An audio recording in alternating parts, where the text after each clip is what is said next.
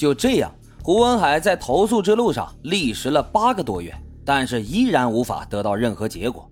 经过这些以后，胡文海认为，要想解决这些年来他所谓受到的冤屈，靠谁也不行，唯有用自己的方法去解决了。于是他就想到了极端的方法，那就是把这些人全部都杀掉，为自己多年来受到的委屈报仇。二零零一年十月二十六号晚上七点钟左右，胡文海让刘海旺以调解矛盾为由，将胡根生和原来的煤矿会计李继两个人骗到自己家中。在家里面，胡文海和弟弟胡青海对胡根生、李继进行了殴打，并且胁迫二人写下所谓的罪状。但是俩人誓死都不答应胡文海的要求。胡文海觉得在他们俩人身上也得不到什么证据了。于是他就持猎枪先将李继给杀害，随后立即又瞄准了胡根生，但这颗子弹却是个哑弹，没有击发。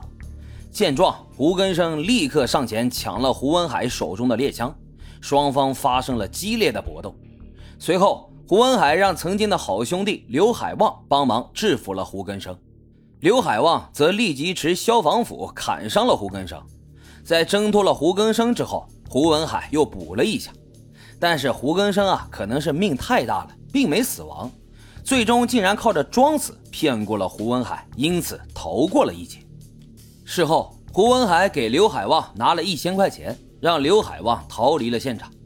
而后，胡文海的杀性大起，这个时候他想到了与自己对立的四五个人，当即他就决定用猎枪将这四五个人啊全部都杀了。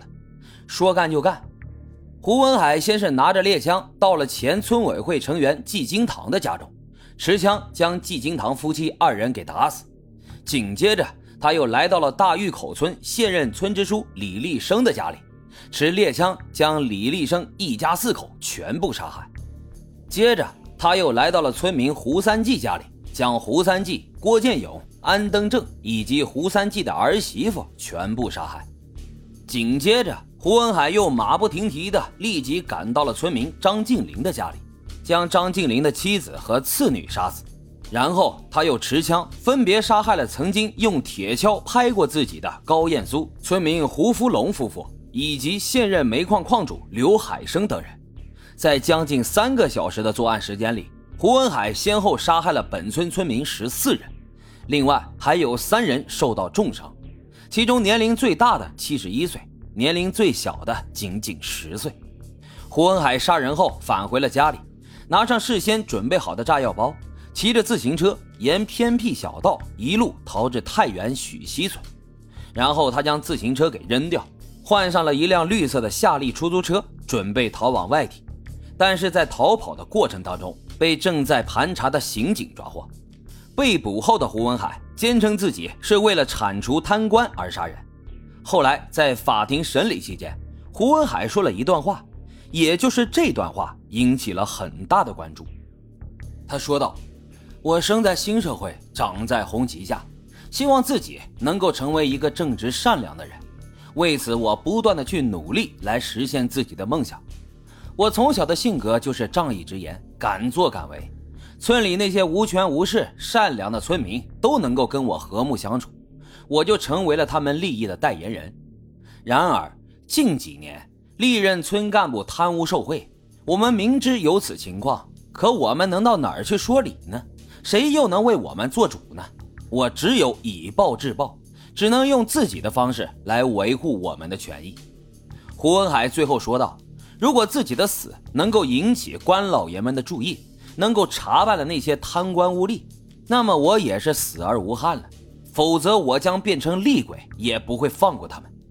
胡文海在法庭上说完这一番话后，听众席上的民众都自觉地站了起来，为他鼓起了掌。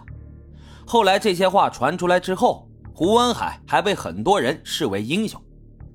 其实啊，我倒是觉得铲除贪官并不是他的真正目的，因为在这十四个人当中，只有两个人是村干部，而其他人都跟钱财没有任何关系。尤其是那个十岁的孩子，我觉得这些只不过是胡文海的一个借口而已，而根本原因还是因为他的财被人给挡了。